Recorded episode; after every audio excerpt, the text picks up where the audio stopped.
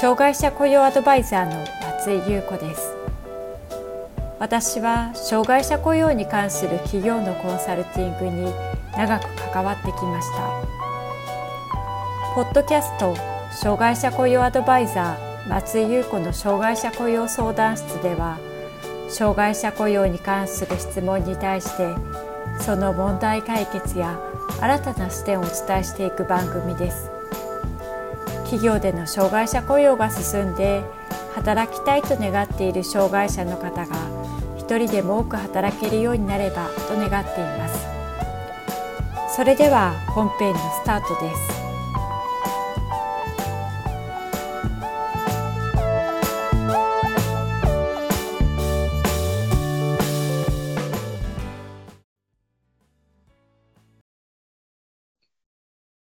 障害者雇用 .com の松井です。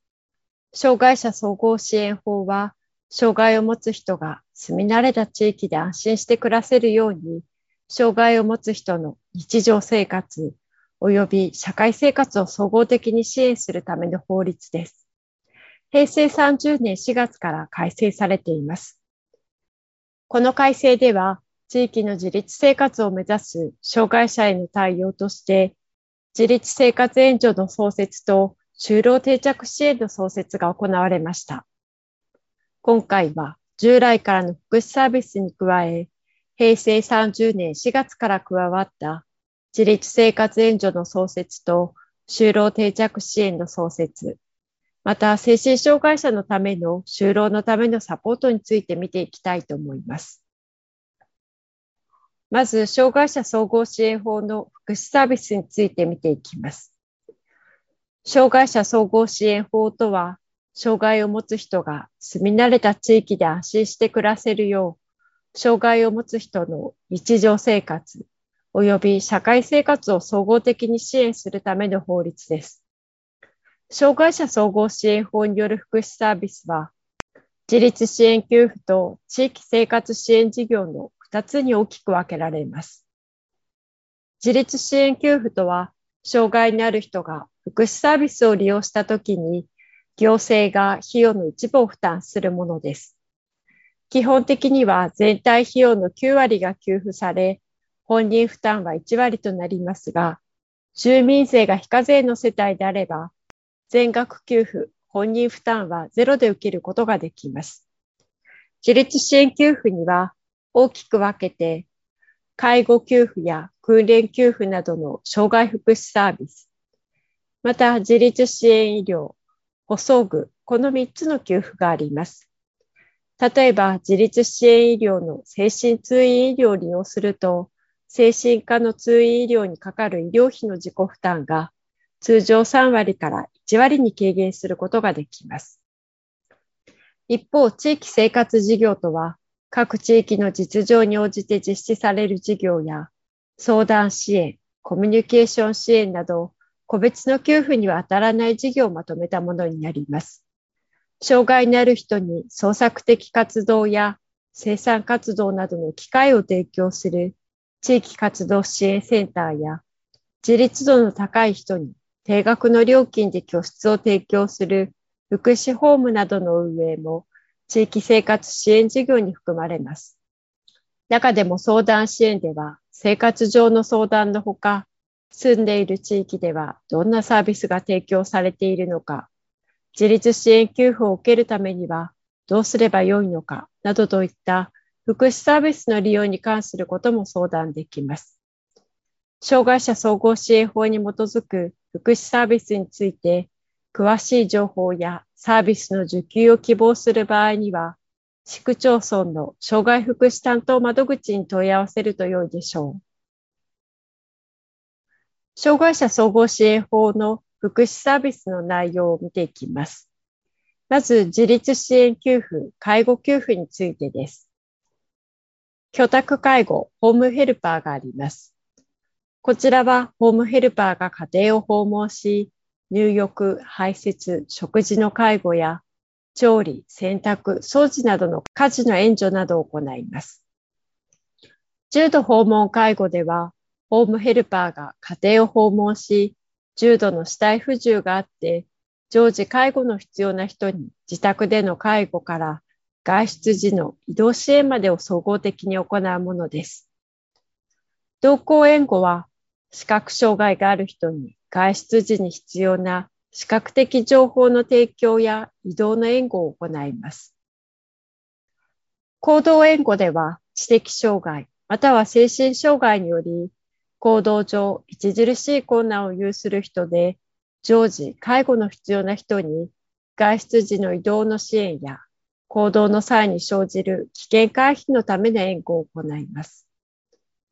重度障害者等包括支援では、常時介護が必要で、意思疎通を図ることが著しく困難な人に、居宅介護、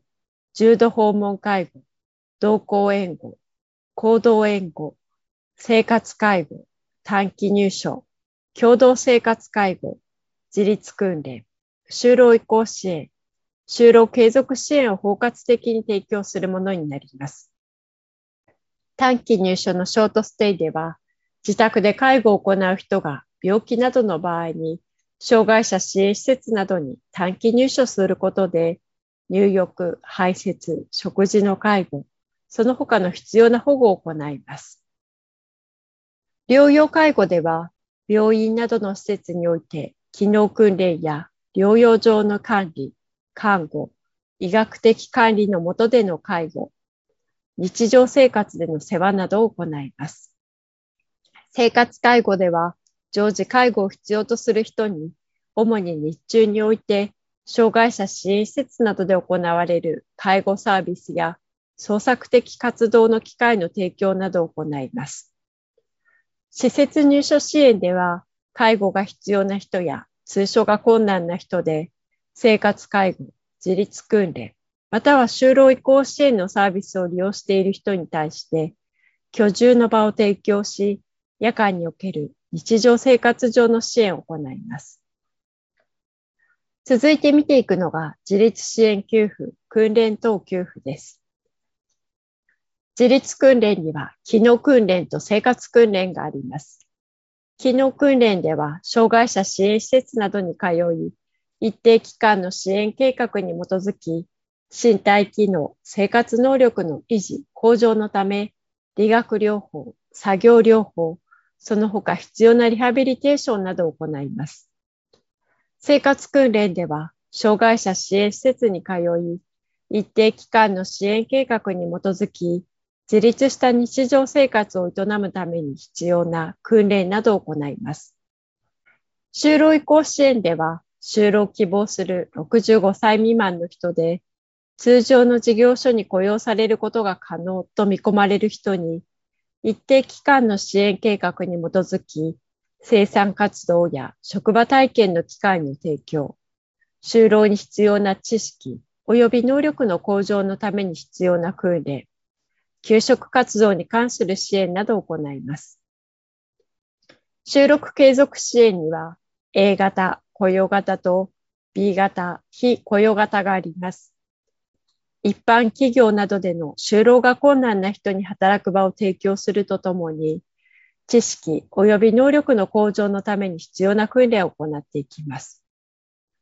共同生活援助はグループホームです。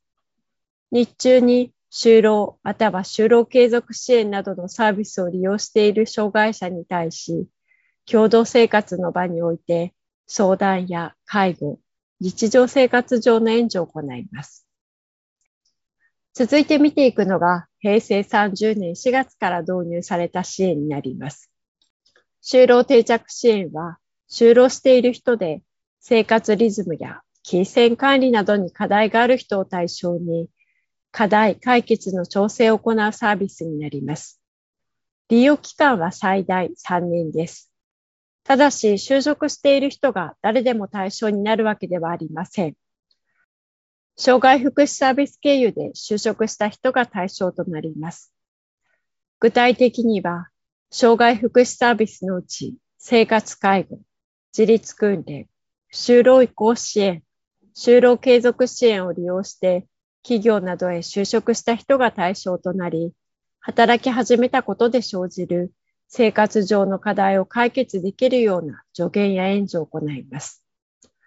例えば朝起きるのが苦手で遅刻を繰り返してしまうような場合に、家族の協力を得ながら気象習慣を身につけることや、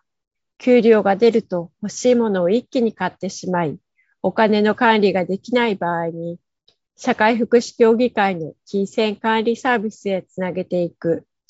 身だしなみがなかなか改善されないときに、支援機関や会社と連携して定期的な自己チェックを導入するといった内容が考えられます。働くための力は十分にあっても、生活上の課題が原因で安定して働き続けることができなくなってしまう障害者も多いため、就労に向けて生活面の不安がある場合には心強いサービスとなります。一方で、就労定着支援を利用できる人は、特定の障害福祉サービスを利用して就職した人に限られています。そのため、特別支援学校を卒業してすぐに就職した人や、ハローワーク経由で就職した人は使うことができません。自立生活援助は独立生活をしていたり、施設入所支援や共同生活援助を利用していた人が、一人暮らしへ移行する場合に、希望する人を対象として、生活課題解決のための定期巡回と随時対応サービスを行い、円滑な地域生活に向けた相談、助言などを行います。利用期間は原則として1年間となっています。例えば入所施設や精神科病院からの独立を目指す人、地域での自立生活を目指す人などを対象に、自ら生活課題を解決するための助言などを提供することが想定されています。基本的には週1回程度の定期訪問を行い、暮らしぶりを確認します。その上で、例えば部屋を片付けられない、人間関係で悩んでいる、服薬の管理がうまくできないといった生活課題を自力で解決できるような助言や援助を行います。従来のヘルパーサービスよりも利用方法や援助内容の自由度が高く、精神障害の方が地域で自立生活を目指すときには適したサービスと考えられています。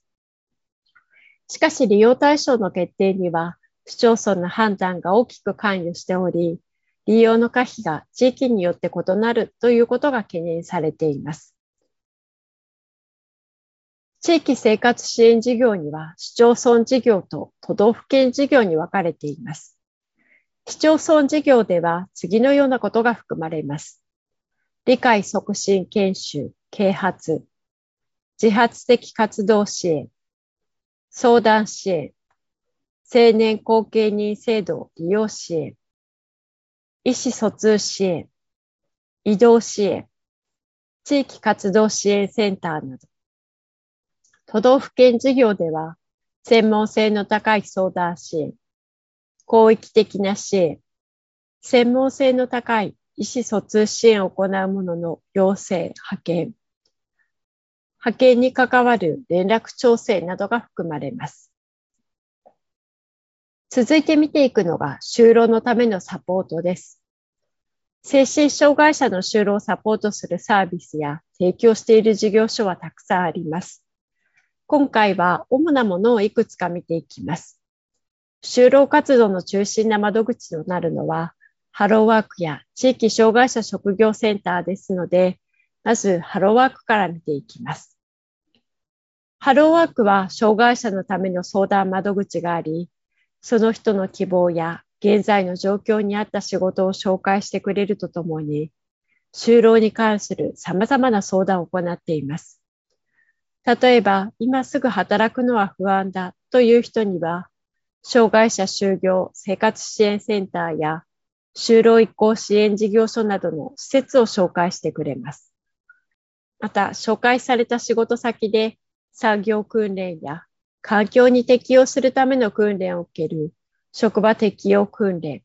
試行期間を設けて働くことができるトライアル雇用などの制度があります。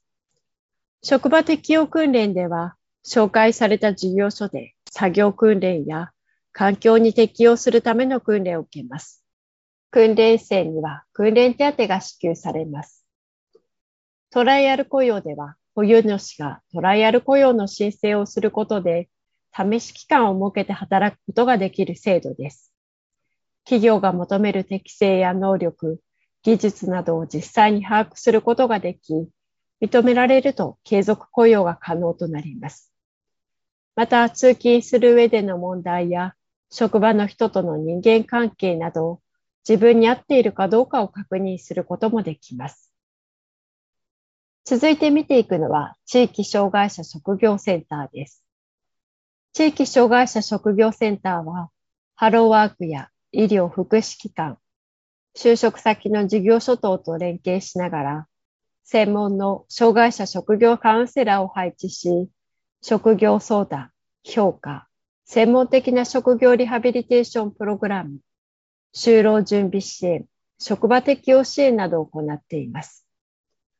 職業能力の評価では、希望する職種などを考慮した上で、職業能力を評価し、就労に必要なサポート内容や方法などを含む支援計画書を作成します。職業訓練では、職業選択を適切に行えるよう、また職場でしっかり働き続けられるように相談や助言を行います。また就労に向けての職業準備支援では、職業センター内での作業体験、職業準備講習カリキュラム、グループミーティングなどを通して、就労に向けた準備を進めます。また、職業センターにはジョブコーチがいます。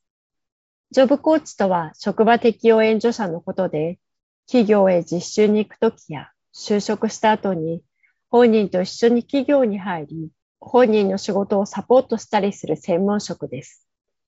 また、企業に対しては、どのようにサポートすれば本人が働きやすいのか、理解しやすいのかなどをアドバイスします。リワーク支援は、精神疾患によって休職している人が再び職場に復帰できるよ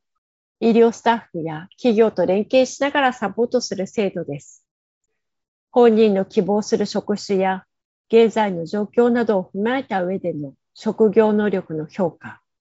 就労に向けた様々な訓練やアドバイスを受けられるほか、ジョブコーチの派遣や予約支援なども行っていきます。精神障害の人にとって働く人は大きな目標であるとともに大きな励みともなります。このように様々な制度やサービスを活用することによって就労をサポートしています。まとめです。障害者総合支援法が平成30年4月から改正されています。今回の改正では、地域での自立生活を目指す障害者の対応として、自立生活援助の創設と就労定着支援の創設が行われています。障害者総合支援法の福祉サービスは、自立支援給付と地域生活支援の事業の2つに大きく分けられます。障害者の就労に関するものは、自立支援給付、訓練等給付の就労移行支援や就労定着支援があります。就労支援サポート機関としては、ハローワーク、障害者職業センターなどを活用することができます。精神障害の人が働くためにこのような制度やサービスを活用することによって、就労を目指したり、職場定着を安定させることができます。障害者雇用を社内で推進する方向けに無料の個別相談を実施しています。次のようなことを実施したい人におすすめです。組織の中で障害者雇用のプロフェッショナルを目指している。障害者雇用の提案を経営者や上司にしていく必要がある。組織の中で障害者雇用を価値あるものに変えていきたい。障害者雇用の取り組みをキャリアの中で活かしたい。問題や課題を解決できる力やスキルを身につけたい。関心のある方は下の概要欄をご覧ください。定期的に企業の障害者雇用に役立つメルマガを配信しています。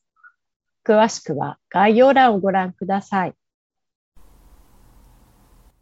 障害者雇用相談室では、あなたの会社の障害者雇用に関する相談を受け付けています。こんなことが聞きたいというテーマや内容がありましたら、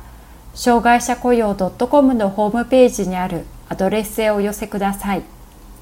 お待ちしております。